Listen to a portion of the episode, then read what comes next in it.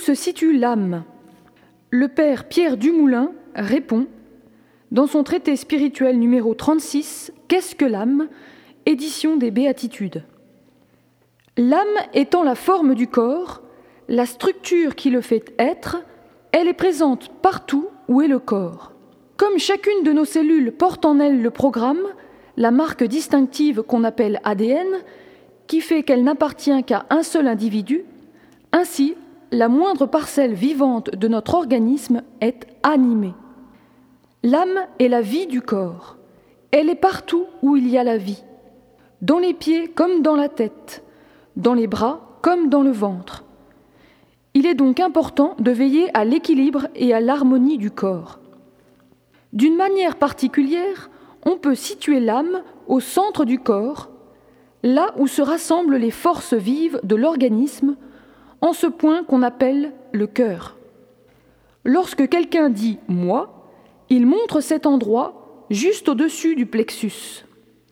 Pour prier, l'homme entre en lui-même vers ce sanctuaire central, il descend dans son cœur. Les orientaux chrétiens disent qu'il faut passer de sa tête dans son cœur pour commencer à prier.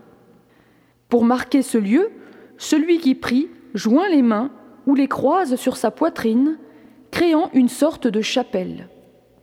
On peut donc dire à la fois que l'âme est située au centre même de l'être, et habite dans tout l'être.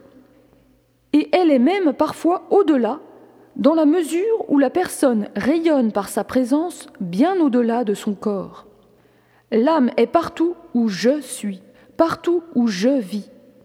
L'homme est donc appelé à s'habiter de mieux en mieux, jusque dans ses moindres membres, à prendre conscience de la vie qui l'anime, à guider et maîtriser toutes les parts de son être, jusque dans les pointes les plus ultimes, à conduire ses gestes, à les accomplir jusqu'au bout.